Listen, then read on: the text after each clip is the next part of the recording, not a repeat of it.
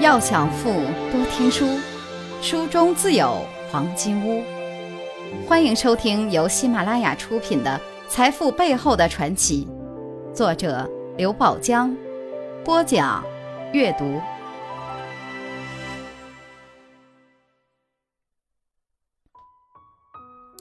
第二课，他们都曾经伤过。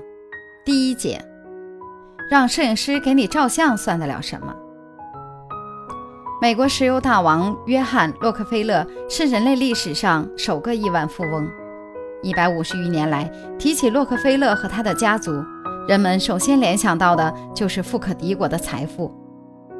不过，这个超级富翁年轻时也是个穷小子。他曾经在一家农场做小时工，报酬每小时四美分。有一天，洛克菲勒在马铃薯田地里除草时，邂逅了一位漂亮的少女。二人很快坠入爱河，可惜没几天，这段纯洁的恋情便宣告夭折。少女的母亲坚决不允许女儿再和那个浑身散发着土豆气息的乡巴佬继续交往。数十年后，洛克菲勒在家信中用另一件少年往事开导儿子小洛克菲勒说：“我的儿子，你或许还记得，我一直……”珍藏着一张我的中学同学的多人合影，那里面没有我，有的只是出身富裕家庭的孩子。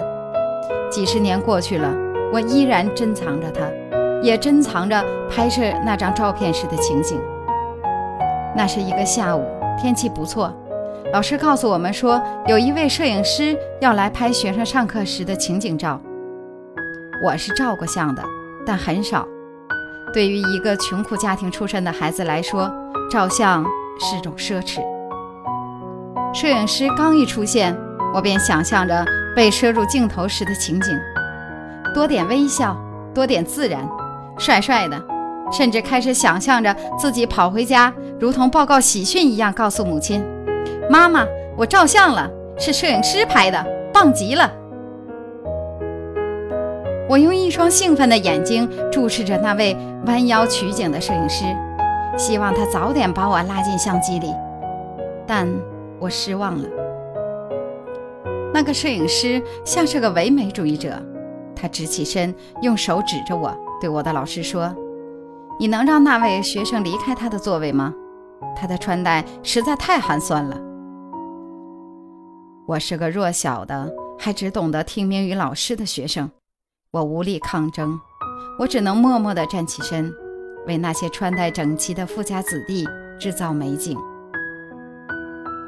在那一瞬间，我感觉我的脸在发热，但我没有动怒，也没有自哀自怜，更没有哀怨我的父母为什么不让我穿得体面些。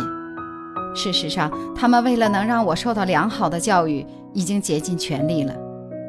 看着在那位摄影师调动下的拍摄场面。我心底攥紧了双拳，向自己郑重发誓：总有一天我会成为世界上最富有的人。让摄影师给你们照相算得了什么？让世界上最著名的画家给你画像才是你的骄傲。我的儿子，我那时的誓言已经变成了现实。在我眼里，“侮辱”一词的词义已经转换。它不再是剥夺我尊严的利刃，而是一股强大的动力，排山倒海，催我奋进，催我去追求一切美好的东西。如果说是那个摄影师把一个穷孩子激励成了世界最富有的人，似乎并不过分。财富箴言：外国的狗眼也看人低，侮辱即动力，刺激。即赐予。如果您喜欢今天的内容，请点击音频右上方的按钮，一键分享到您的朋友圈。想了解更多财富大咖背后的传奇故事，请订阅关注本专辑。感谢您的收听，欢迎您在评论区留言互动，分享您在财富路上的成功故事。